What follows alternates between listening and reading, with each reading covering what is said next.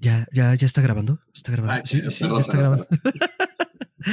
Hola, eh, ¿cómo están? Estamos otra vez en edición pandémica, como podrán escucharlo y verlo si están en YouTube. Primero que nada, queremos agradecerles por su espera. Muchas gracias por entrar en hibernación desde el solsticio de invierno y retroceder como el sol en el solsticio de estío. Pero ya estamos aquí, también como el sol, invictus, renovados, con muchos brillos y terror en nuestros corazones. Yo soy Fernando Santamaría y a mi a mi izquierda, su derecha, ya no sé, está el doctor Braham. Doctor, ¿cómo está? Estoy muy bien, Fer, aquí en esta situación que se siente un poquito como el día de la marmota, ¿no? O sea, nosotros de vuelta en nuestras casitas, cuidándonos, grabándonos, conectándonos con ustedes, mandándoles buenas vibras. Sí, bienvenidos al Día de la Marmota. Esto es porque, pues, ya estamos a casi un año, ya estamos a casi nada del aniversario de Histeria Colectiva. Y si recordarán, hicimos dos programas muy bonitos, eh, tres programas muy bonitos presencialmente y luego nos tocó el primer, eh, nos tocó el primer lockdown del lockdown, que es Panglishero. Encerrón. Encerrón de la pandemia. Y pues tuvimos que irnos full, eh, full remoto con Zoom, ¿no? Entonces estamos de vuelta a estos terrenos digitales, pero pues siempre trayéndoles todo el terror a sus oídos y a sus corazones.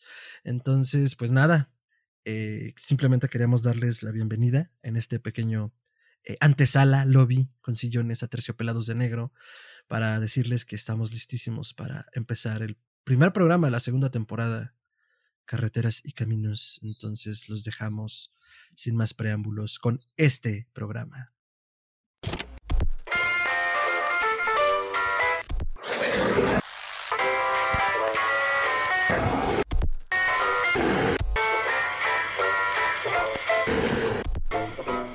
Es histeria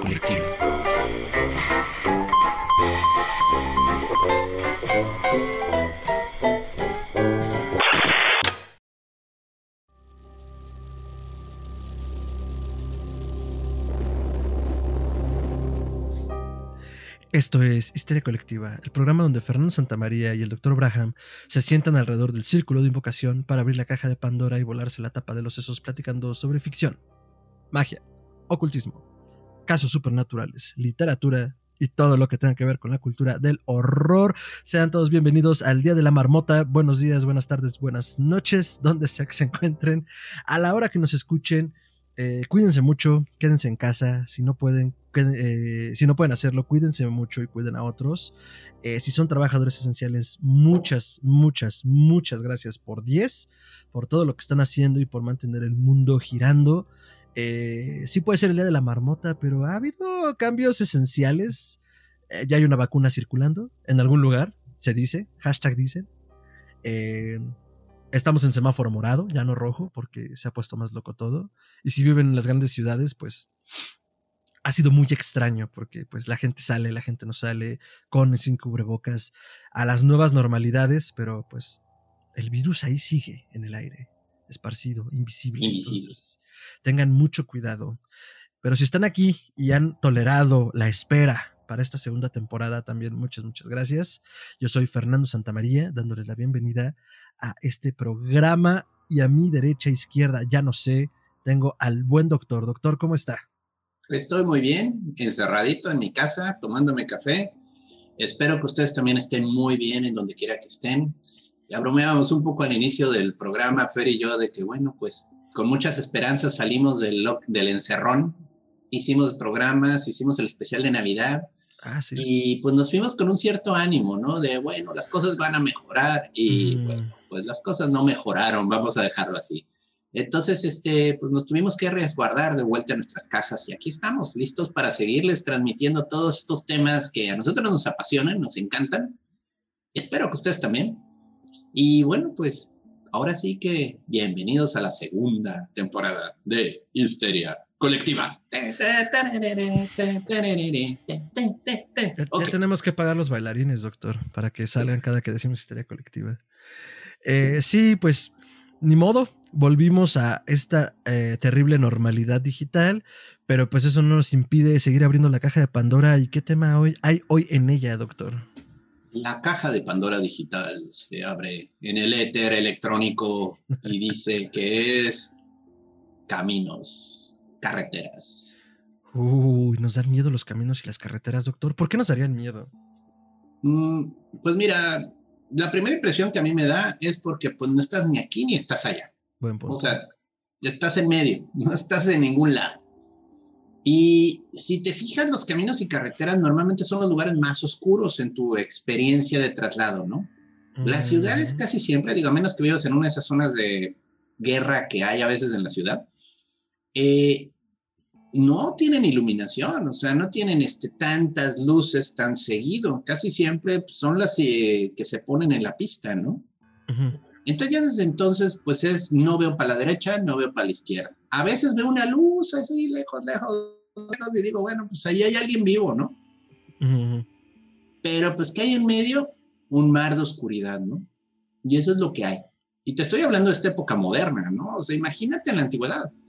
Imagínate esa gente que vivía en su aldea y no salía de la aldea si no necesitaba. Y que cuando tenían que salir, bueno, pues ni modo. Ahora sí que se persinaban y a cruzar el bosque, ¿no? En una noche pues. sin luna, por ejemplo, que era la única iluminación que había en los caminos en, en la antigüedad. Una noche sin luna, literal, a la boca del lobo, dirían las abuelitas, ¿no? Entonces. Sí.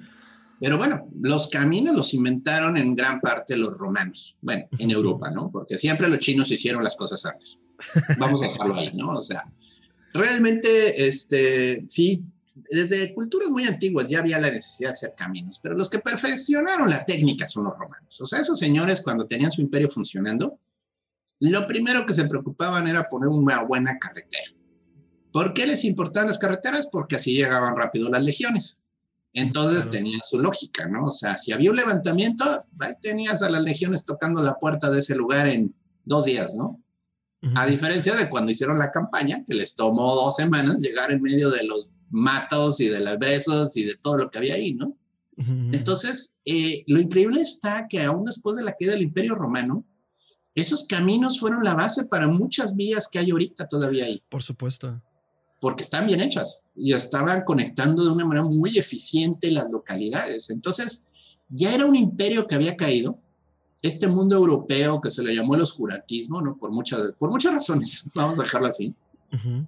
Pero ahí seguían esas ruinas de los caminos. O sea, y todavía hoy en día hay ruinas de los caminos romanos y han aguantado. Han aguantado, o sea, no tienen, este, aquí por ejemplo, no, no pueden inaugurar una carretera porque ya a los seis meses se está cuarteando y llenándose de... Hay un Agujeros, ¿no? socavón enorme, ¿no? No, no, ahí todavía está tan empacadita Ah, que no pueden crecer las plantas bien, no pueden crecer los ah, arbustos. sabía. Eso O no sea, sabía. Bueno, no dudo que hay algunas que sí se los llevó ya la naturaleza, ¿no? O sea, sí, pero que hay, o sea, se conserva a tal nivel de la ingeniería que no crecía nada entre la carretera, ¿no? No, no, y todavía ahorita por vista aérea, algunos arqueólogos de estos que andan ahí de metiches descubren caminos romanos en el bosque que, que están olvidados. O sea, literalmente ya la gente no los circulaba. Y ahí Mm. sigue, se ve desde foto aérea el camino trazado. Oh, wow. Entonces, estamos hablando de una muy buena tecnología de caminos. ¿Sí? Sí, claro, o sea, en el mundo occidental comienza con los romanos, sobrevive la Edad Media y, y a la fecha uno va a las ciudades europeas y desde las... Hay hasta murallas que todavía se conservan de tiempos de los romanos. cuando Las coladeras. Las, coladeras, los sistemas de drenaje son romanos.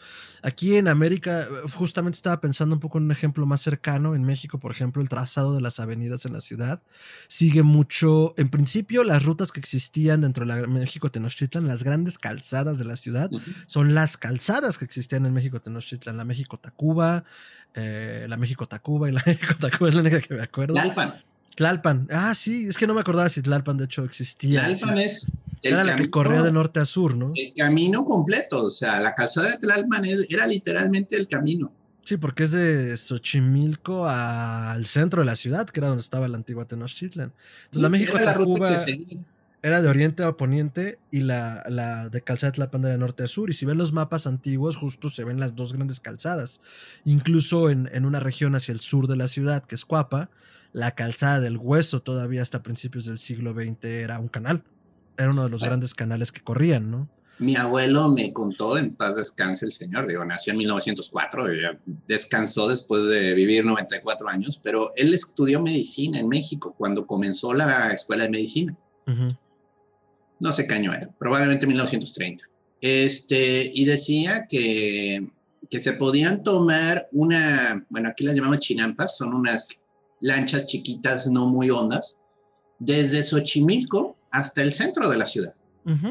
Y que era un viaje muy agradable, o sea, era un viaje que se hacía por motivos comerciales para trasladar eh, mercancía a los mercados, pero en la Ciudad de México en realidad tenía vialidades terrestres y vialidades acuáticas.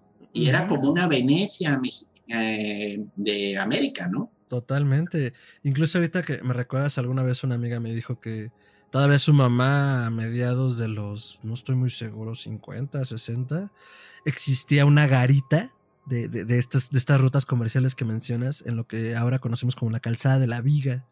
Ah, la viga era legendaria porque surtía todos los mercados. Y había que pasar por ahí y hacer recuento medio aduanal de la mercancía que salía. Sí, todavía hay fotos así del agua y te ponen, se te sobreponen la foto actual y ahí está la calzada. Bueno, pero eso es en ciudades, ¿no? O sea, vaya, eh, los ríos también eran carreteras, o sea, mucha gente recorría el río como una ruta comercial, aprovechaban el afluente de esta misma corriente para llevar desde donde estaba lo alto hasta donde estaba lo bajo. Correcto. De las rutas comerciales más famosas, bueno, pues está el Danubio, ¿no? Que era literalmente un río que conectaba desde arriba hasta abajo, o sea, creo que desemboca en el Mar Negro. Sí, Entonces, no sí. es, es, un río enorme, es un río gigantesco. ¿Qué, ¿qué cruza el Danubio? ¿Qué país cruza el Danubio? No me acuerdo. Este, pues diferentes este, de estas Checoslovaquias y demás, este, Praga. Ok, vamos a aventarnos una píldora de Wikipedia. aquí hubo un pequeño lapso mental. Sí, no, solo porque justo estaba pensando si sí, de, este, como decías, cae en el Mar Negro o en otro, pero eh, como verán, no somos tan buenos en geografía, pero entonces sí, perdón, te interrumpí, los ríos como medios de comunicación, ¿no? sí, también eran carreteras en muchos sentidos, ¿no? Los que comenzaron a explorar mucho el Danubio con esos fines comerciales fueron los vikingos, que de nuevo, los vikingos luego los vemos como esa idealización de las películas de bárbaros que llegan a destruir todo. No, en realidad era un pueblo comerciante, o sea, sí, tenían su lado muy bélico, pero a ellos lo que les importaba eran las rutas comerciales. Y entonces fueron explorando y ocupando todas las márgenes y haciendo asentamientos comerciales, que ahorita son ciudades, muchos de ellos, y pues ahí comenzaron la, a ponerse puestos de comercio, ¿no? Eran muy como los gringos, o sea, llegaban, queremos hacer negocio contigo. Y así, pues, tipos, pues, queremos hacer negocio contigo. bueno, pues sí. Hasta te traemos libertad, oye, pero ya soy libre, sí, pero te traigo más libertad. Véndenos tu petróleo, ¿no? Bueno, el punto es, eh, pero eso es, digo, los ríos es también otro tema de folclore y de espíritus que habitan en el agua, las rosalcas y todas esas cosas que hay ahí. Pero bueno, las carreteras en general es esta sensación de estar a mitad del camino entre un lugar y otro lugar. En tierra. Estás caminando lejos de cualquier lugar donde puedes pedir ayuda. Ahí, bueno, pues ya puedes hablar de peligros del bosque, ¿no? Animales salvajes, lobos, un oso, ese tipo de cosas. No, y recordemos, ya lo mencionabas, ¿no? Como salir de las poblaciones durante la Edad Media. Hay un concepto incluso esotérico, mágico y espiritual. Digo, todo ese trasfondo que dimos como de la historia de los ríos y los caminos en Europa y en América, tiene que ver con, para poder dar eh, la base de la importancia de ellos y por qué se generan historias alrededor de ellos y a la fecha les tenemos respeto y temor, ¿no? Digo, sí, vas en el coche con el aire acondicionado, pero lánzate una carretera de noche y sigue siendo todo un reto, ¿no? A pesar de que vamos en nuestros caballos de acero, ¿no? Entonces, eh, hay que entender que, por ejemplo, en la Edad Media, eh, esta, esta, idea incluso romántico, esotérica de los matrimonios y de la luna de miel, tenía que ver mucho con los peligros de los caminos. O sea, ya lo hemos comentado en otros programas, ¿no? La idea de la ciudad feudal como un espacio donde había gente que vivía, nacía, vivía y moría dentro de los murallas de un feudo, salir afuera o, tener un concepto de lo externo era en muchos sentidos una locura, literalmente, ¿no? O sea, entonces, digo, yo sin ser un lingüista de la gran ciudad, eh, hasta donde tengo entendido, y si hay un lingüista, déjenlo en la caja de comentarios para confirmarlo o desmentirme, porque ya lo he mencionado en otras ocasiones sin, sin, mucho, sin mucho fundamento, la verdad. Pero hasta donde tengo entendido, la, la palabra rey y realidad comparten raíces etimológicas a partir del concepto de rex, del concepto latino rex, que es rey. Entonces, eh, pues virtualmente el rey dentro del, dentro del feudo era el dueño de la realidad, era el que dictaba qué pasaba, qué no, quién se casaba, quién no, eh, daba autorizaciones para todo y finalmente moldeaba ese mundo dentro de los muros. Sí, no, Pero el, afuera, era ¿no? el, que, el rey era el que proporciona, vaya, incluso hay leyenda de que los reyes sanan, o sea, los Exacto. reyes tienen el poder divino de sanar, también son los responsables de que haya o no cultivos, o sea, si uh -huh. la tierra sufre y no produce, es culpa del rey. Sí, porque está tocado por un poder divino y es de sangre azul, todo eso surge allí, ¿no? Pero entonces todo lo que está fuera no depende de él. O sea, es, es, el reino. Exacto, está fuera de la realidad, es el reino de la locura. Entonces, pues muchas veces por eso el exilio era uno de los peores castigos, porque te ibas a ese reino de la locura. Y bueno, además justo como pues afuera era pelear con bandoleros, eh, con los bárbaros y, y conseguir tu alimento. Sí, aquí como en la Ciudad de México, ¿no? Ese reino lejano donde los coches son aves y los peces son varos, ¿no? Que se llama satélite. Ay, pero, saludos a la banda de satélite. Allá en los 70 este, se desarrolló una, se llama Ciudad Satélite, es una colonia que estaba uh -huh. muy al norte de la ciudad. Y, y si era una sensación de irte a otro lugar, o sea, si era una sensación de salir en cierta forma de lo conocido uh -huh. y entrar en otro, en otro desarrollo. Digo, ahorita ya es más parte de la ciudad que nada, pero era, gra era gracioso porque sí, o sea, hay, había muchos chistes de que la gente de allá hasta habla diferente, ¿no? O sea, pero no, no vaya. Bueno, tan es así que se llamaba Ciudad Satélite, por eso era un satélite de la Ciudad de México. Entonces sí, el salir de la, de la, del feudo o de, o de, lo seguro, pues era, era una muerte en muchos sentidos segura. Entonces, por ejemplo, incluso este concepto de la luna de miel era como el matrimonio yendo de viaje, pues más que por una idea de vamos a conocer otro lugar juntos, es como vamos a ver qué tanto funcionamos juntos defendiéndonos en los caminos. O ser una situación de compañerazgo y de compañeros en armas muy seria. Porque entonces si, lograban entonces si lograban sobrevivir ese viaje y regresar, pues se hablaba de que era una pareja que verdaderamente funcionaba, ¿no? Pero entonces, eh, sí, los caminos nos, nos, generan ese temor, ¿no? Por, porque es un viaje, es un medio camino, o sea, es un punto donde no estás existiendo realmente en ningún lugar, si lo quieren ver así. A mí me pasa mucho cuando vuelo. O sea, algo que extraño de los vuelos es eso, que en el momento en el que abordo un avión, el tiempo que dura mi vuelo, en ese momento virtualmente no existo porque no me puedo comunicar con el exterior, porque el, con el exterior no se puede comunicar conmigo y porque estoy en esa espera, ¿no? Entonces creo que también por eso hay una asociación muy fuerte de las culturas de la antigüedad con los caminos y los ríos a los cruces al otro mundo, ¿no? Uh -huh, Literalmente uh -huh. la división entre la vida y la muerte. Ahorita me acuerdo mucho de, ya reseñamos en otro programa de historia colectiva, eh, Over the Garden Wall. Oh, qué bueno donde digo, tú hablabas de los ríos y los caminos y agregaría los trenes, ¿no? Como vías de comunicación. O sea, uh -huh. se, o sea, hablar de estas conexiones entre el punto A y el punto B, eh, pues parte de, de, lo que nos explican al final es que tiene mucho que ver con el cruzar una vía del tren y desdibujar es que los dos mundos, ¿no? Es, es de nuevo lo que se le llama espacios liminales. ¿Qué es eso, doctor? Ah, pues son espacios que no son espacios, o sea, no pertenecen a nadie. ¿El espacio entre los espacios? Ajá, o sea. Oh, qué cósmico. Ajá. Sí, sí, o sea, el umbral es el espacio liminal por excelencia. O sea, no estás dentro ni fuera de la casa. Entonces, el umbral es un punto de intersección, es un punto de transición. Pero, pues digo, ya nuestra vida moderna y cotidiana, pues un espacio liminal es una estación de autobuses, no pertenece a nadie. Es un punto de llegada y un punto de partida, pero realmente lo que ocurre en la estación de autobuses es muy extraño, muy de todo y de nada. Igual los aeropuertos, igual el metro, vaya, ir dentro del transporte urbano de que se llama metro, no es un espacio real, es un espacio de transiciones. No, y sobre todo los metros subterráneos que son bajo tierra lo hace todavía más evidente. Uh -huh, o sea, sí uh -huh. se siente esa traslación como de no estoy ni aquí ni allá, ni arriba ni abajo hasta que llego al destino, ¿no? Y aún ahí es extraño. No lo piensas mucho porque no es cómodo, no es cómodo, o sea, sí sientes que estás en otro lado, ¿no? Porque nadie puede decir que el metro es su casa. No, no realmente. Bueno, y si lo hace, es un troll. vive bajo un puente, o sea. Digo, lo, lo, dirás en broma, pero por ejemplo, yo cuando viajaba en el metro de la Ciudad de México, eh, tenía un juego con una amiga que. Ah, pues con, con, Shalom, a quien le mandamos un saludo, que ya ha estado participando en otros programas de historia colectiva. Esperamos que estés muy bien, Shalom, en el espacio entre los espacios.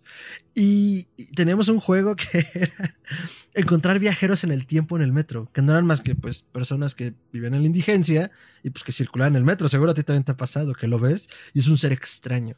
Entonces, pensando en esto que dices, no hay quien llame al metro su casa, y si lo llama, qué raro, pues creo que están estas personas que sí se la viven como en los subterráneos y que sí literalmente parecen viajeros en el tiempo. O sea, algo, algo genera estar constantemente allí. ¿Quieren otro ejemplo? Los traileros. La gente que transporta Uf. cosas con jornadas de 12, 18, 17 horas manejando en carretera, pues también son seres muy extraños, o sea, en el sentido amplio, no, ¿no? Lo que no ven, lo que no sienten, lo que no escuchan lo que no creen que ven, porque también tenemos ahora todo este fenómeno en las carreteras. Todos hemos escuchado alguna historia de carretera, ¿no? Donde nos cuentan que se aparece no sé quién, que se aparece no sé cómo, que ahí murió una familia, por ejemplo. El clásico que pide aventón, ¿no? Ah, el típico, ¿no? Y que se sube y desaparece o te asusta. Son historias muy, muy típicas también. Creo que esa es una historia muy recurrente también entre los taxistas en Japón. Una muchacha que te hace la parada, se sube y, y, y de repente no está y los asusta como el ente horroroso que es. Eso también, ¿no? Digo, hablamos como de los traslados en el punto A y el punto B, pero también la gente que circula en las ciudades de noche, en estos caminos que, que transitan, eh, eh, pues prácticamente sin vida ya en las noches, eh, pues viven una cantidad de historias tremendas. Entonces, bueno, los caminos y las carreteras como puntos de quiebre y mágicos, pues son, desde siempre eh, lugares que nos asustan. Por ejemplo, las encrucijadas, doctor. Las encrucijadas también tienen Uf. algo interesante, ¿no? Como bueno, ya, ya estamos llegando a palabras mayores. O sea, vaya, de por sí un camino es un punto de desencuentro, un punto de transición. Sí. En el momento en el que llegas a una encrucijada, literalmente estás llegando a ningún lado. O sea, estás llegando en el punto en el que se cruzan dos puntos que no llevan, llevan a diferentes lugares. Uh -huh. Vaya, desde el simple punto de vista de el símbolo de la encrucijada, para nosotros representa una, una decisión, ¿no? Sigo por el camino que voy, o doy vuelta a la derecha o doy vuelta a la izquierda. Eso ya te está marcando una, un punto de, de quiebre, ¿no? Ya no es solo sigue el, sigue el camino, es... Hmm. Luego, el otro tema está que pues justo en las encrucijadas se suele aparecer el diablo. O al menos así dice las leyendas, ¿no? ¿Quién se aparece? ¡El diablo! Para me da un chico de risa eso. Pero bueno, ah. eh, pero bueno, desde muy antiguo, desde muy atrás, este, las encrucijadas de cuatro pertenecían al dios Hermes, que es de nuevo este dios mensajero, este dios de los caminos, este dios de los comerciantes y de los bandoleros. Entonces. Y también, perdón, tiene una iteración como Hermes y Copompos, ¿no? Como este personaje que te ayuda a, tra a, transicionar entre el mundo de los vivos y los muertos. Sí, es el pastor de almas, eso significa psicopompos. Entonces, en muchos sentidos, las encrucijadas eran un punto sagrado para él. Uh -huh. Y bueno, las de tres, porque esa es la de cuatro, y la de tres, o sea, cuando un camino no es en cruz y no es así, uh -huh, uh -huh. Okay. entonces este, es de la diosa Hécate. Ah, por las tres facetas que tiene, ¿no? Sí, la diosa de la triple, la diosa triple, bla, bla, bla, bla. También Hécate tenía asociada encrucijadas, ¿no? Entonces, donde tres caminos se encuentran, sí, tres, eh, pertenece a Hécate, ¿no?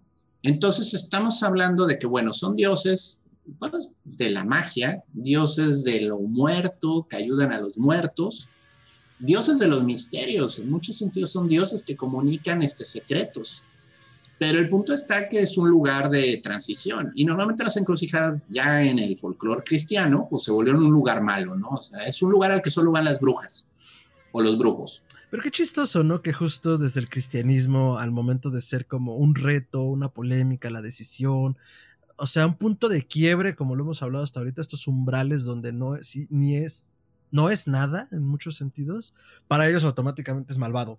Se acabó. Tienes que pensar, malo. Ajá. Y bueno, eh, normalmente en las encrucijadas, esto ya era un lugar donde se dejaba gente castigada, o sea, por ejemplo, se ahorcaba gente en la Edad Media. Mm. Esa tradición sigue hasta el día de hoy, donde quiera que sigan ahorcando gente. Las encrucijadas es un lugar muy popular para matar gente. Y enterrarla, ¿no?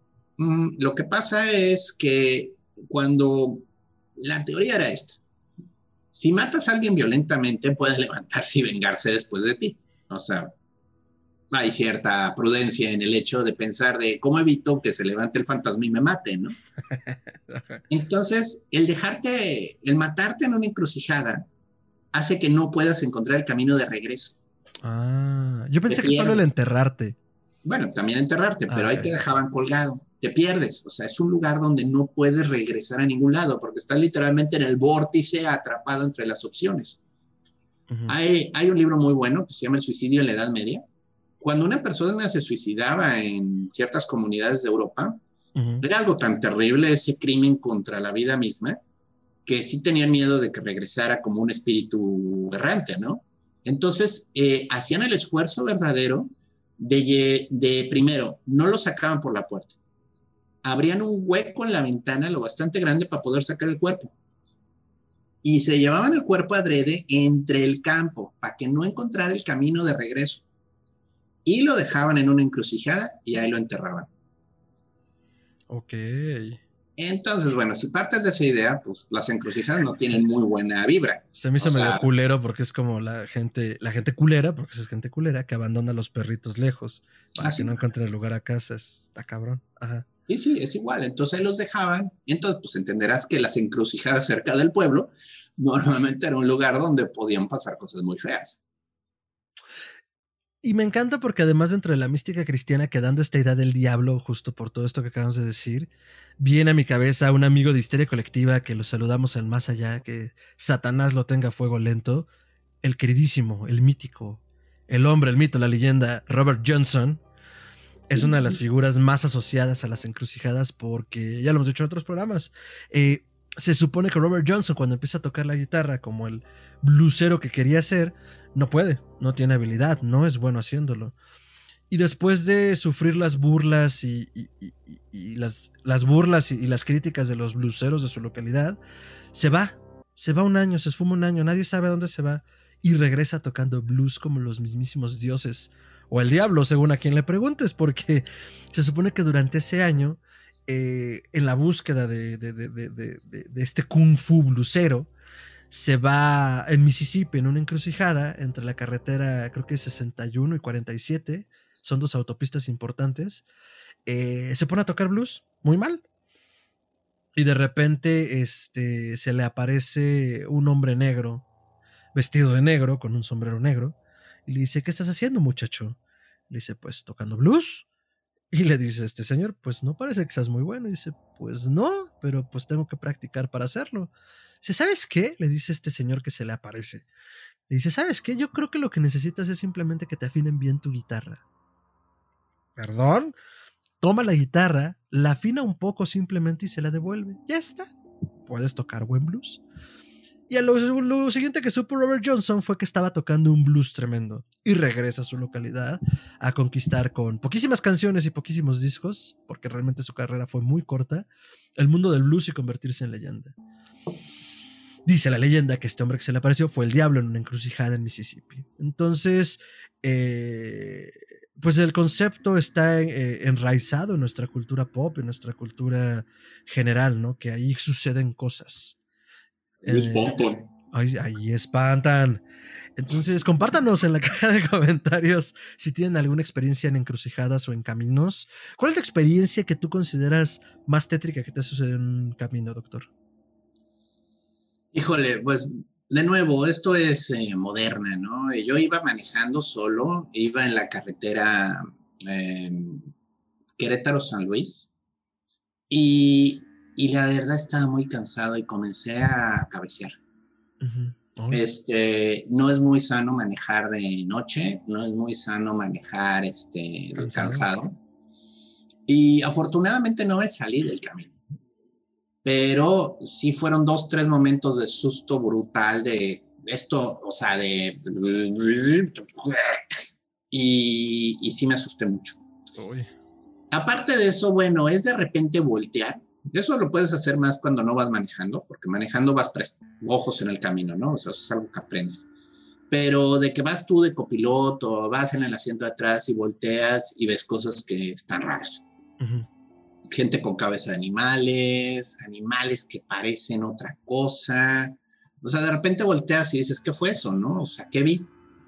O sea, ese, ese está muy grande para ser una rata, ¿no? O sea, parece un coyote, pero en una rata, o sea, cosas así, ¿no? Así que tu vista te puede engañar. Como tú bien dices, aprendes a ver y no ver. Correcto. Entonces, este sí, es ese, es ese punto donde, donde ya la te engaña la vista, ¿no? Y los caminos son relativamente un lugar seguro, o al menos eso nos han llevado a creer, ¿no? Pero pues siempre está el riesgo de los bandidos. Y siempre está ese miedo de que te asalten. O sea, sobre todo si la carretera está muy sola, eh, pues tienes ese temor constante de que, bueno, las artimañas que hacen ahorita, sobre todo es que colocan en el camino algo que la bloquea, ¿no? Y te ves obligado a detenerte porque no puede pasar tu coche. Claro, no, o sea, no hay Y es- manera. Y eso lo seguían haciendo en la antigüedad, o sea, colocaban este, un árbol o algo que evitara que la carreta cruzara. Ujú. Y pues, órale, te caían, ¿no? Y pues, pues, ¿quién te va a defender ahí? ¿Quién te va a proteger? A mí, yo no recuerdo ahorita ninguna experiencia tétrica en carretera, ni, o sea, ni mística ni, ni violenta. Bueno, de miedo una, a mí, pero pues más como por justo los peligros de la carretera. Fui de un fin de semana a un pueblo cercano a la Ciudad de México y de regreso había un retén militar a la salida del pueblo. Era cuando aquí en, la- en- en México estuvo muy fuerte la guerra contra el narcotráfico, por ahí de 2008, 2009. Entonces, pues había retenes militares tiro por viaje en, en las carreteras. Y les tocó revisar mi auto. Entonces, pues, pues es el nerviosismo, ¿no? De la autoridad, la fuerza, eh, es militar, pero ¿y si me quiere hacer algo a mí? Entonces, este, no pasó de que abrió la cajuela y pues tendría yo que 18, 19 años en ese momento. Y pues mi cajuela era un desmadre. Y nada más, pendejamente se me ocurrió decirle, ten cuidado. Y el güey luego, ¿por qué? Y yo, pues porque es un desmadre. O sea, la verdad es que tengo bolsas de basura y pendejada y media. Solo, pues, ahora sí que revisa lo que quieras. Pero no le dices ten cuidado a quien te está cateando con una metralleta en la mano. Entonces, se ve como, ay, qué pendejo soy. Ese es por un lado. Por el otro, voy a contar una anécdota que no es mía. Es de un querido amigo de Historia Colectiva, eh, Ángelo Renato, que nos acompañó en el programa de OVNIs y Abducciones. A quien le mandamos un saludote hasta la hermana República de Ecuador. Saludos, pana.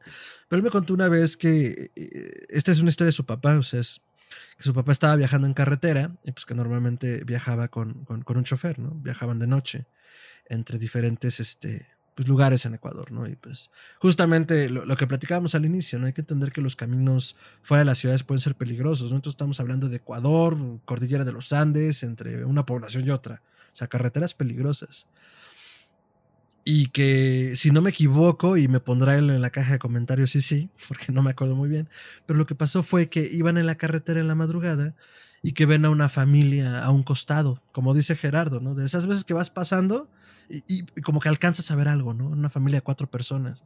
Es como oye pues es de madrugada es la carretera deberíamos volver no pues es que está peligroso es que te pueden asaltar no es que tenemos que volver total después de liberar brevemente regresan y si deciden creerle, lo que había en el lugar donde vieron a las cuatro personas era aparentemente lo que parecían cuatro lápidas. O sea, como si hubiera muerto alguien ahí y hubieran puesto algunas efigies para recordarles.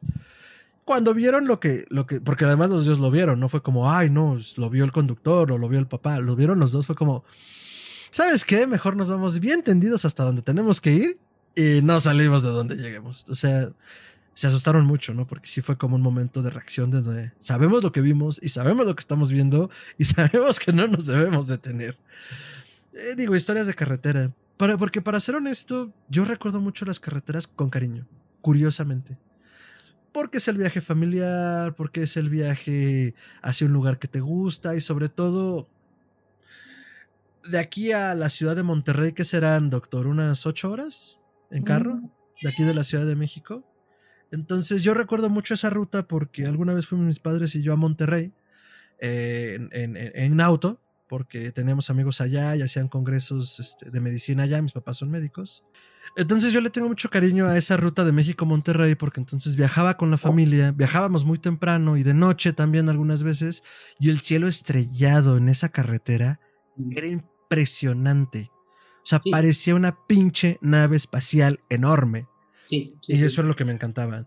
Y Entonces, vivido esos momentos y son increíbles. sí, o sea, el cielo de noche sin la luz es padrísimo. Pero de nuevo, o sea, digo, es hermoso, pero siempre es ese riesgo, ¿no? O sea, estás en un lugar lejos de todo y arriesgándote a encontrarte algo. Totalmente, y digo, eso creo que nos da pie justamente a las referencias cinematográficas, porque a ver, mucha gente dirá, ¿por qué caminos y carreteras? Si tienen algo que nos da miedo y místico y mágico, pues porque es un tropo dentro de la cultura del terror tremendo, o sea, sobre todo para películas de horror adolescente, o como se les Sí. conoce en inglés, teenage horror, o sea, es el elemento crucial del carreterazo y lo que hay a los costados, ¿no? O sea, tenemos 1972, si no me equivoco, eh, la masacre de Texas. La masacre de Texas es uno de los clásicos slashers donde justamente en el carreterazo pues te topas con un loco, perdón, de 1974, te topas con un loco con pica máscara de piel humana que empieza a matar a diestra y siniestra sin razón aparente, ¿no? Hay que recordar, el coche se les averió. Ese es un clásico tropo de todas las películas de, ¡ay! Necesitamos pedir ayuda. Y vaya, en el 70 no había celulares, hay que recordar. O sea, entonces, en ese momento sí está justificado el chin, tenemos que cruzar el campo para pedir ayuda en esa casa, ¿no? Ahora, eh, por ejemplo, digo, luego tiene su correlación, pero el, ¿cómo se llama? Sé lo que hicieron el verano pasado, también Mm, tiene ujú, ese tropo de que hay un accidente en la carretera y todos los jóvenes deciden ocultarlo, pero, pero, no queda tan olvidado el asunto, ¿no? Sí, y otro Eh, slasher del 97. Ujú, ujú. Ujú. El clásico es también el, el que le da una ventona a alguien, ¿no?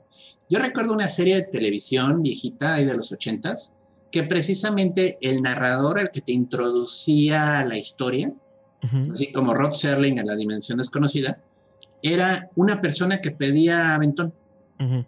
Y entonces siempre comenzaba que él estaba bajándose de un coche en una comunidad lejana, ¿no? Y entonces volteaba a ver a la cámara y te contaba, a veces, cuando uno pide ayuda, que no sé qué, y entonces ya comenzaba la narración, ¿no? Ujú, ujú. Y era mucho esta persona que pues está como viajando por todos lados y no pertenece a ningún lado, ¿no? Que de nuevo, el viajero que llega de fuera a la comunidad es también todo un tema, o sea, viene de lo desconocido, es ajeno, es extranjero, vaya, pertenece a otro lugar. Y no sabemos si es seguro o si es este, un criminal, que pasa mucho, ¿no? Creo que fue Shalom la que nos contó esta anécdota de unos chavos que se fueron de prácticas de campo, de arqueología o de antropología, a Oaxaca, ¿no? Y que Mm. se les hizo de noche a mitad del camino de la comunidad rural que iban a ver en Oaxaca, Ujú. Pero encontraron una chocita de esas de leñador. Y entonces decidieron quedarse en la choza pues, para pasar la noche, porque no eran tan a- del lugar como para poderse mover en el cerro de noche. Y estaban con la puerta cerrada y comenzaron a oír niños alrededor. Y lo que pensaron es, ah, nos quieren asustar en la comunidad, nos están haciendo un chiste, ¿no? Y obviamente, pues ya cuando da de día, afortunadamente nadie salió, nadie abrió la puerta. Cuando da el día, ellos regre ya entre, llegan a la comunidad, está como dos horas caminando, Ajá. y hacen el chiste muy casual de los niños y obviamente todos así como, ¿Qué? ¿qué que se sí, pues, fumaron. en esa zona tienen la creencia de unos niños como fantasmas que son muy malvados, o sea, te agarran y te pierden en el bosque, o sea, tienen esta onda de como las almas en pena, que te llevan lejos y te mueres de hambre o te tiran en un barranco, o sea, No manches. sí, sí, sí. Qué perro miedo. Porque aparte, cuando lo asumes con la normalidad, como la de estos chicos de, ah, pues son niños, pues te pasa de noche, ¿no? Pero ya que te lo confirman de, güey, estuviste en peligro mortal por una entidad, sí. Ay, sí se te frunce el asterisco. También la clásica es, eh, bueno, es un eh, fantasma del folclore inglés que se llama el. Willow the Wisp, que es una luz que flota. Esa es su forma, ¿no? Es un fenómeno, al parecer, provocado por los gases en los pantanos. O sea, emiten un gas que brilla. Y entonces la gente que está perdida en el bosque está desesperada tratando de encontrar su camino y ve una luz. Y entonces caminan hacia la luz, pero en realidad se está metiendo en el pantano y se ahogan en el pantano. Sí. Es que me estoy acordando también de estas caminatas místicas, eh, por ejemplo, donde el camino suele ser más importante que el destino. Eh, el camino a Santiago, por ejemplo. Oh, eso es clásico, sí. O sea, que es larguísimo y que eh, pues justamente termina en, la, en la iglesia de Santiago. De se Compostela. de Compostela, donde se el supone campo que de están- estrellas. Ah, no mames, nunca, nunca, nunca lo había pensado y nunca, nunca había sabido qué significaba. Hasta ahorita me hizo. Es campo de estrellas. No mames, qué bonito. Digo, hoy en día ya no se ha de apreciar por la contaminación lumínica, pero en teoría en esa zona se veía el cielo estrellado impresionante.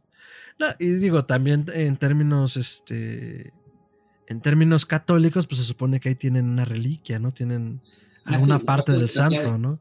Que justo hace poco leí un artículo donde desmentían eso, que no tienen nada. Digo, o sea, es lógico, es muy lógico. Todas las iglesias tienen una reliquia de algo o de alguien, ¿no? Pero vaya, el punto es, eh, lugares, o sea, caminatas místicas de ese tipo que son como de, hasta cierto punto incluso iniciáticas, pues hablan justo del, de la importancia del recorrido, ¿no? De la importancia del viaje en el concepto humano. Ahí es el peregrinaje, que también es parte de los caminos y es importante entenderlo, ¿no? La gente en la Edad Media no salía a su casa, a menos que lo necesitara, o sea, ahí era muy raro. Pero el peregrinaje se consideraba una razón para salir. Habría tres rutas principales de peregrinaje en la Edad Media en Europa. Uno era Roma, otro era Santiago y el tercero era Jerusalén. Obviamente, bueno, buena suerte con Jerusalén porque pues hasta ese sí era de valientes, vamos a dejarlo así, ¿no? Era eh, en modo legendario. Sí, no, ese era a ver qué te encuentras, o sea, porque de que te toca algo, te toca algo, ¿no? Sí, larguísimo el camino. Sí, entonces, este, pero bueno, el punto, eh, sí es todo un tema, ¿no? Entonces, una, una razón por la que se justificaba salir, o sea, que podías ir con el señor feudal y decirle, oiga, patrón, no sé si me da permiso de ir en peregrinación por algún voto, porque mi hijo se enfermó y se sanó y yo prometí que iba a ir y ya tengo aquí la carta del cura que no sé leer porque Pues no sé leer, Edad Media. pero, pero me da permiso de ir al peregrinaje de Santiago, ¿no? Y normalmente sí les daban esos permisos. Digo, era una hincha aventura, o sea, pero la gente iba. Y luego iba a una zona en la que no hablaba ni el idioma, porque esa zona del norte de España es Barcelona y toda esa zona hablan el Catalán. ¿es catalán o vasco. ¿Cuál es el que hablan ahí? Catalán. Hacia el norte Catalán. O sea, de nuevo, es otro país. O sea, a veces nosotros pensamos este, que España es como México, ¿no? O los países de América, que es así, estados, ¿no? O, o son reinos y los reinos con una identidad tan distinta que es hasta de, de locura, o sea. Eh, pero bueno, el punto es, este, eh, la, esta noción de salir por una cuestión religiosa, buscando una gracia, una Respuestas. un favor divino, ¿no? O sea, ah, porque en teoría si ibas a Santiago, todos tus pecados se te perdonaban. Ah, qué Y chido. caminabas, ¿no? Sí, pues, si caminabas el camino de Santiago en ciertas condiciones, o sea, tenían así como las reglas, porque todo eso tiene reglas. Se te perdonaban tus pecados. De hecho, es muy simpático porque había un lugar al inicio del camino donde la gente se tatuaba. Ok, ¿qué se tatúa? Oye, vaya, los tatuajes es un tema, o sea, es algo difícil, así no es algo tan común, o sea, no es como ahorita. Y es un tatuaje de una crucecita, es algo que la gente se solía hacer como recuerdo de Santiago, ¿no? Fui a Santiago y solo me hicieron este pinche tatuaje. Pero era como si podían reconocer que se habían hecho la senda. Igual, este, el símbolo de la, del Camino de Santiago era la concha de mar. Era una conchita de mar que se colgaban al cuello y ese era el símbolo que iban rumbo a Santiago. Ay, qué bonito. O sea, con eso se identificaban. Ajá. Y igual para ir a Roma, creo que era, ay, se me fue. Pero para ir a Jerusalén era una cruz, obviamente. Este, pero todas tenían un símbolo. Entonces, de nuevo, tú ibas por el camino, en un, en un eh, camino medieval, y veías venir peregrinos que iban rumbo a algún lugar. Y se les reconocía porque pues, iban todos con la misma vestimenta y cargando la, el símbolo del peregrinaje, ¿no? Creo que llave, colgaba, se colgaban una llave, creo. para ir a Roma. Mm, Sí, tiene sentido. pero pues, te arriesgabas a que te mataran lejos de tu casa, sin poder defenderte, sin poder pedir ayuda, ni el idioma hablabas, o sea. Entonces, bueno, pues todo un tema. Sí, otra de las rutas místicas que a mí, a mí me gusta mucho, la menciono seguido, es algo que llamaban caminata anual en el folclore sueco. El, Ah, sí. O sea, que es una cosa, personalmente me parece más brutal porque por lo menos en el Camino a Santiago, aunque largo, muy largo, eh, pues haces pausas, visitas posadas, ves pueblos, pero la caminata anual sueca eh, era un pedo mucho de, de autosacrificio en muchos sentidos. O Pero sea, eso es de brujería, Fer. O sea, Ajá, es totalmente ajá. fuera de la religión. O sea, eso es lo. El diablo. Eso está bien, Merol, sí, porque además, ah, o sea, a ver, expliquemos rápidamente qué era la caminata anual.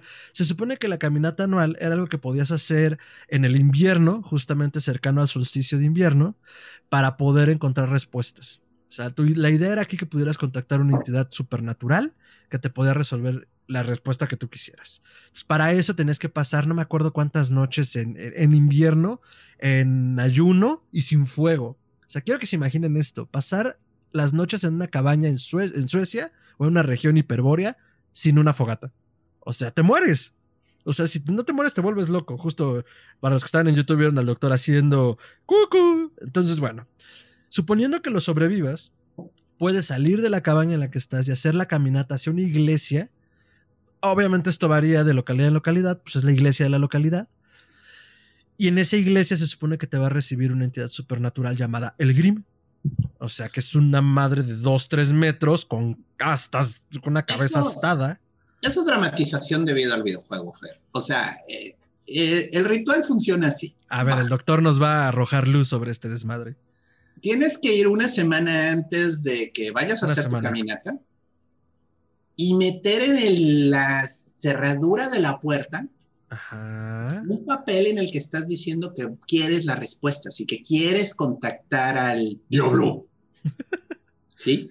O sea, tienes que tener los tanates de ir de noche a la iglesia y meterlo en la cerradura, Ajá. ¿ok? Ok.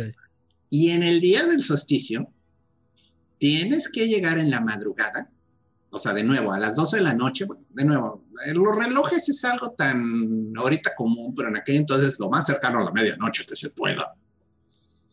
Y echarte toda la vuelta de la iglesia caminando de espaldas. Sí, sí, sí, Tenías sí, que comenzar a caminar de espaldas y en ningún momento voltear.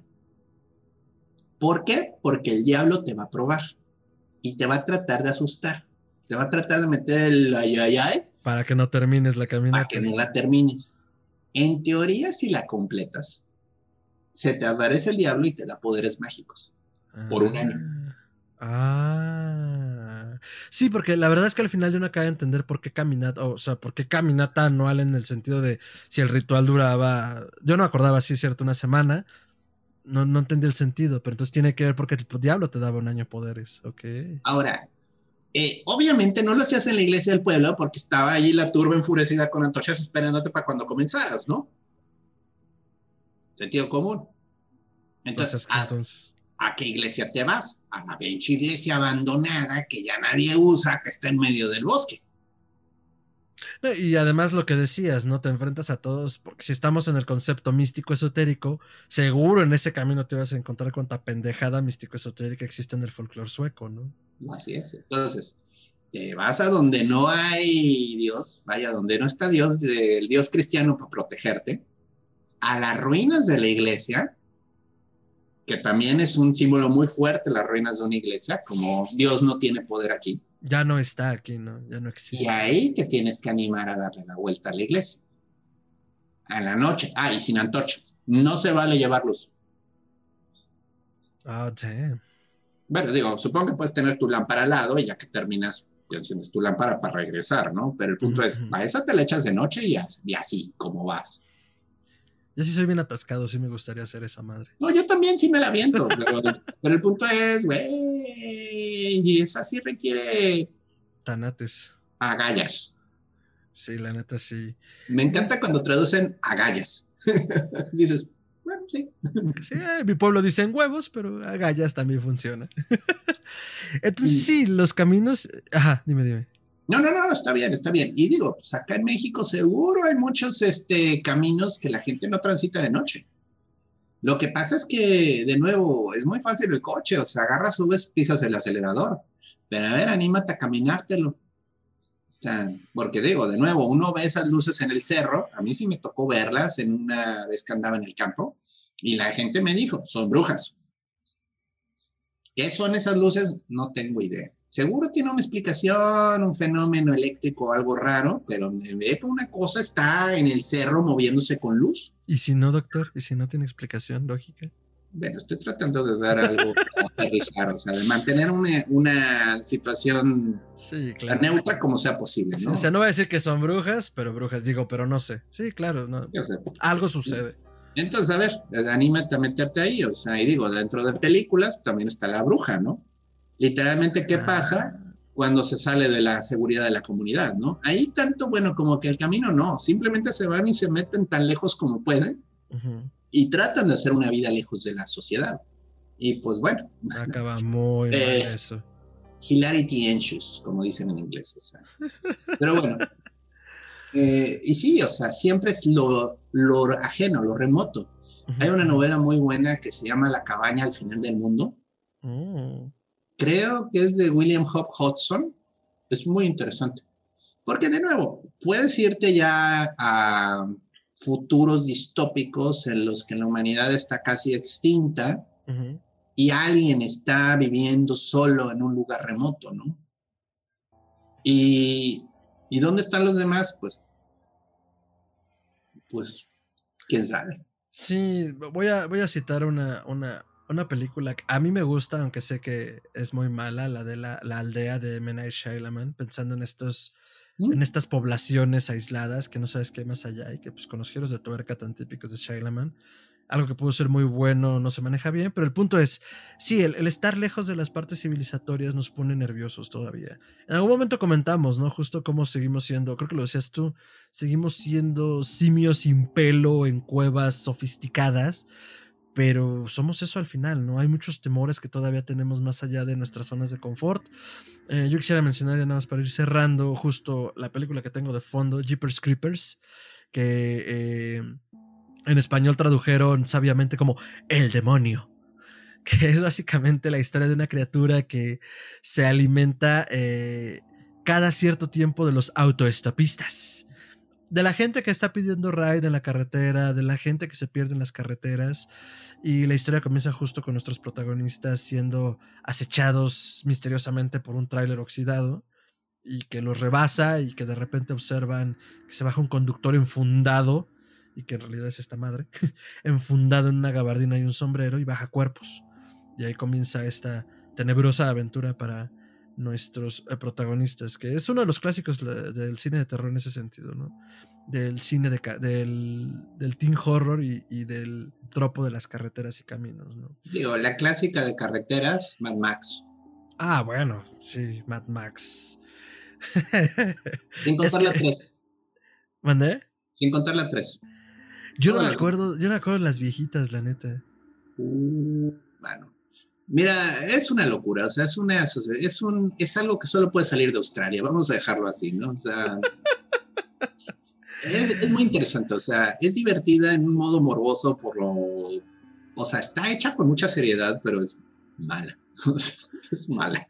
No voy a no voy a defender Mad Max, pero el punto es es una película de carretera, sobre todo la 1 porque está persiguiendo Mad Max a esta persona y es todo un camino, todo el camino ahí para lograrlo alcanzar, ¿no?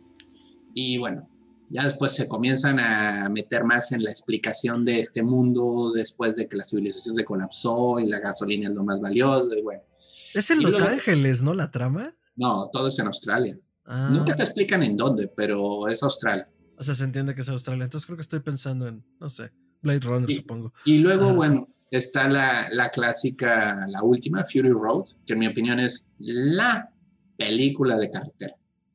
No, O sea, literalmente. Este, cuando lo decide ir a buscar, o sea, cuando él se escapa con su, con, vean la película si no la han visto, pero se escapa con algo muy valioso para el villano, el Joe, el inmortal. Entonces Joe, el inmortal, sale con todos sus huestes salvajes. Y es el momento más, no es posible que alguien sale con todo su séquito de locos motociclistas, eh, coches, y con un tipo en un tráiler con bocinas en toda la caja del tráiler y un guitarrista colgado con arneses tocando con una guitarra que lanza fuego. Ciego, además, creo que es el guitarrista, ¿no? Sí, sí, sí. Es la locura. O sea, y lo divertido está que el tipo lo oyes venir, o sea, tiene su comitiva de. Bochos.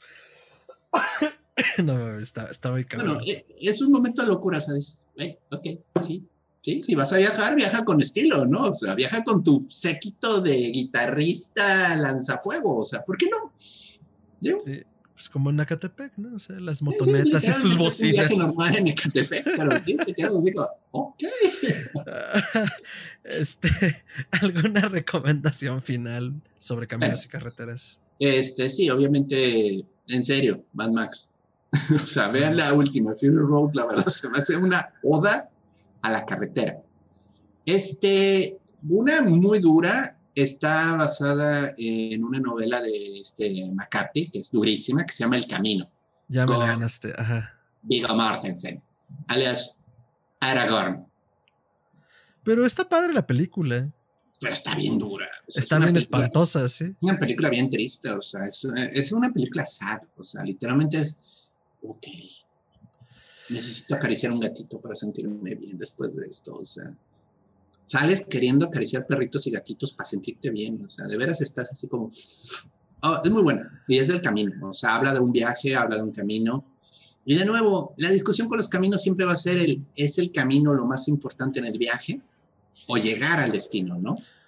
Sí, es, un, es una novela y una película distópica en el sentido de misma historia, la humanidad ha colapsado por razones desconocidas, pero como dice el doctor, es una película bien, bien dura y contrario a lo que uno pudiera pensar de algo va a suceder, o sea, sí sucede, pero no lo que podríamos esperar. Vaya, no es sobrenatural, no es propiamente de terror, pero sí es una película muy, muy pesada y que... Eh, justo lo que el terror ya lo hemos hablado, ¿no? Utiliza estos símbolos para hablar de nuestros miedos. Bueno, tanto la película como la novela, no se valen de símbolos. Es, esto es una realidad donde alguien tiene que recorrer un camino desolado, literalmente, para sobrevivir, ¿no? Sí, 100% recomendada. Y de cómics, eh, ay, se me fue ahorita. Es que es, un, es una serie de cómics eh, que se llama Grendel. Pero la primera parte de Grendel es una historia y luego se va al futuro, que es una loquera. entonces, este, eh, imagínense como si Batman, o sea, comienzas con los cómics de Batman en el presente Grendel es una especie de ladrón, ¿no? Que usa una máscara muy especial. Pero por alguna razón en el futuro, todo mundo adora e imita a Grendel, ¿no? Entonces, como, como el gobierno gira alrededor de la imagen de Grendel, el jefe del, de todo se llama el Grendel Khan. Entonces, es una sociedad basada únicamente en la fuerza y en ser el chingón, ¿no? Y entonces, esta, esta historia es precisamente del, se le llama el Grendel Prime, porque es literalmente el Grendel, dejas así, con mayúsculas, ¿no? Sí, que está llevando un niño de un lado de Estados Unidos al otro lado de Estados Unidos, pero Estados Unidos está destrozado por una guerra nuclear, el lugar está horrible, hay zombies. Y bueno, pasan cosas muy interesantes, es una historia muy buena, muy, muy sacadora de onda y vale la pena, o sea, yo la verdad la disfruté mucho y es un road trip, así literalmente, es una historia de punto A a punto B, con mucha gente queriendo matar al niño. Bueno, eh, que ya hemos visto el tropo actualmente con el mandaloriano, ¿no? Alias el mandarinas. Eh, pero pues es esa idea, o sea, de, es un camino, ¿no? Un punto A, un punto B y este es el guardaespaldas perfecto que cuida al niño de todo tipo de peligros. Pero sí, bien pudo. Me acaba de hacer, me acaba de caer el 20 ahorita que hiciste la analogía con el mandaloriano. Justo creo que todas esas películas, al menos las que hemos mencionado ahorita, las últimas tres, tienen que ver con la protección de la inocencia, ¿no? En esos caminos. Sí. Sí, totalmente. Sí, lo que se pierde, ¿no? O sea, como cuando viajas pierdes algo, ¿no? Y no quieres este, que alguien más inocente lo pierda también, entonces tratas de cuidarlo lo más posible. Es cierto, muy bien. Pues así con los caminos y carreteras. Entonces, comentarios de cierre y sus redes, doctor. ¿Por qué nos dan miedo las carreteras y los caminos? Bueno, pues porque son espacios que no pertenecen a nadie, ¿no? Es un espacio en medio de la nada. Y lo cómodo es pensar que no hay nada, ¿no? O sea, decir, bueno, cierro los ojos, abro los ojos, estoy en el siguiente punto, ¿no? Pero la pregunta siempre es, ¿y qué si hay algo, no? ¿Y qué si hay alguien? ¿Y qué si hay... No lo veo, no lo siento, no lo conozco, pero algo estás echando, ¿no? Y aquí estoy solo, fuera del grupo, fuera de la protección y pues me cae la voladora, literalmente. Eh, y bueno, siempre puedo decir que es el diablo, porque ¿por qué no? Digo, fácil de explicar. Salidas fáciles. Salidas fáciles. Pero bueno, mis redes me encuentran este, como Chuntaro Melquisedec, ese es en Twitter, arroba Chuntarome.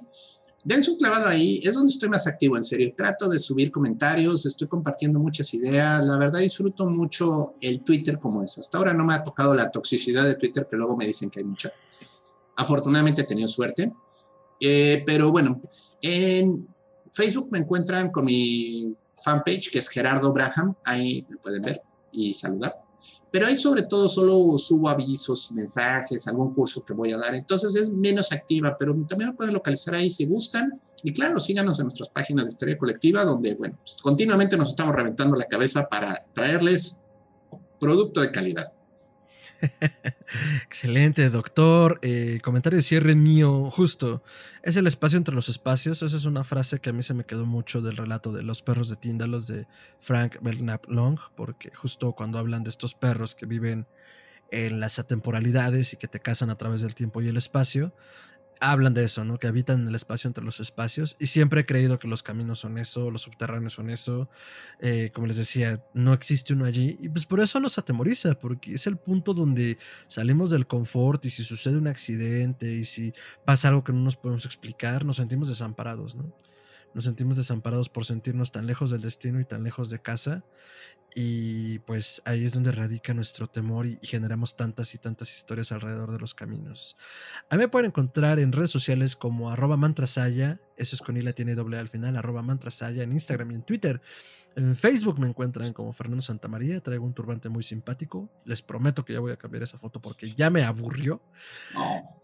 Ah, está padre, pero hay otras... Quiero hacer otra más interesante, más chistosa. Me va a costar trabajo, ¿eh? Eh, vas a ver que no.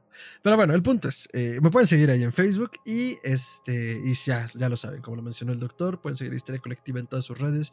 Eh, en todas las plataformas de podcasting estamos como Historia Colectiva Podcast.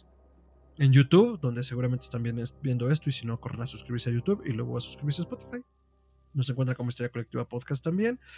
En Facebook nos encuentran como facebook.com diagonal histeria colectiva podcast y eh, pues nos pueden escribir todos sus comentarios, añadiduras, quejas, críticas constructivas en la caja de comentarios en nuestras redes sociales o al correo histeriacolectivapodcast.gmail.com.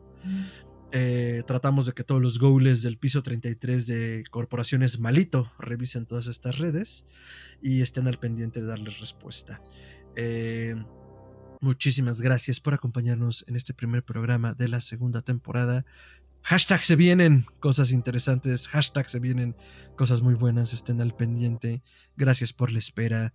Y pues nada, doctor, muchísimas gracias. Nos vemos hasta entonces. Solo yo puedo bailar, doctor. Y ese fue el episodio 1 de la segunda temporada de Historia Colectiva Podcast. Eh, esperemos que haya sido justo la píldora que necesitaban para esta cruda de San Valentín, porque pues estamos en 15 de febrero. ¿Qué, doctor? ¿No le gusta San Valentín?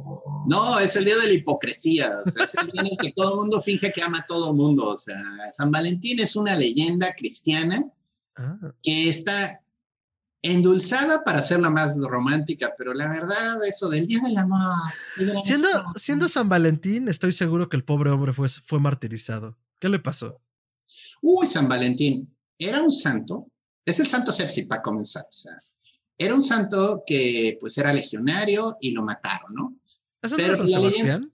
No, bueno, sí, pero también este Sepsi. San Valentín ah. es Sepsi porque tiene que ser Sepsi, si no, ¿Por qué sabemos, ¿Por qué sabemos que santos son sexys? Ah, pues le arrancaron el corazón. Ajá. Es todo un chisme ahí de que era gay, al parecer, y sus compañeros no la aprobaron. ¿Y la Pero me suena más bien que es una excusa rápida de crearte un santo al vapor para justificar este sobreimponerlo con la festividad de Ostara, me parece que es por esas fechas. Me hago volando. No, Ostara, no, no, Ostara es la Pascua, perdón, Pero bueno, el punto es, es el día de la hipocresía, o sea, es el día en el que fingimos que nos cae bien la gente para poder este, hacer plática. O sea, miren, yo soy de la idea que si alguien te cae bien, le debes de poder regalar chocolates en cualquier otra fecha que no sea San Valentín. es simplemente una excusa de la mercadotecnia para podernos este, vender producto con forma de corazoncitos. Que de nuevo, los corazoncitos, por cierto, tienen que ver con el trasero de las mujeres. Bueno, eso me parece un poco más obvio. Pensé que ibas a decir el corazón de San Valentín, pero... No, no, este, el símbolo de la, del corazón se usaba por los este, nórdicos con propósitos de magia amorosa. Pero literalmente cuando ponías un corazón estás poniendo ese traserito es mío. No mames que, sí, que es un símbolo nórdico. Sí. No, eh, ok, sigo aprendiendo. En estos outros que ahora son una novedad, queridos escuchas, creo que voy a seguir aprendiendo un chingo. Este, a mí me gusta el chocolate, la neta es que es bonito San Valentín, pero estoy de acuerdo. O sea, lo que haces en San Valentín deberías de ser capaz de hacerlo todos los días, ¿no? A tu pareja, a tus amigos, a las personas que te importan. Yo soy de esa idea. Doctor, ¿en qué anda, doctor? Oh, bueno, este, ahorita estoy preparando unos cursos para la gente interesada en ellos. Voy a dar un curso de geomancia. La geomancia es un sistema de adivinación muy antiguo que comenzó en la parte de norte de África, al parecer, ahí por el siglo II o III, es de donde sobreviven los tratados. Ah.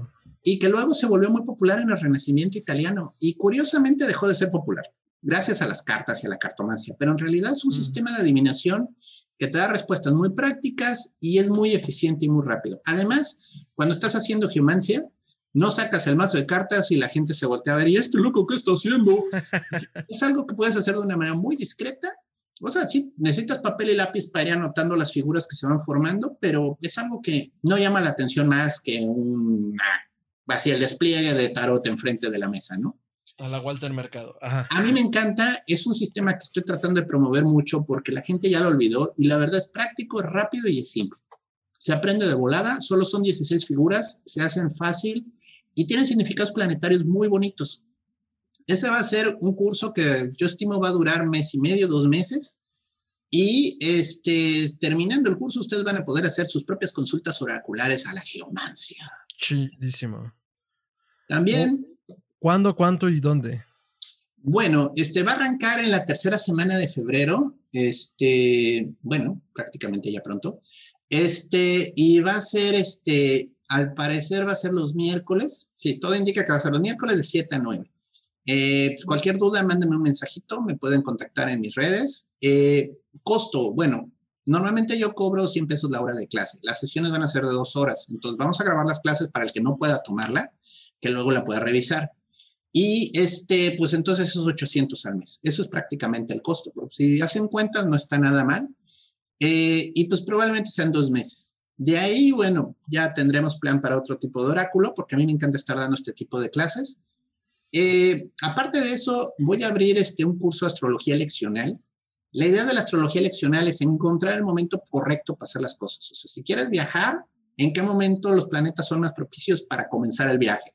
Si te vas a casar, ¿en qué momento los planetas están más propicios para hacer la boda? ¿no? Hay reglas muy antiguas y es muy divertida porque es planear adelante, no es ver la carta natal y decir, oh, sí, tú tienes a Saturno en tal lado, no es, ¿dónde no quiero que esté Saturno para que la boda sea buena?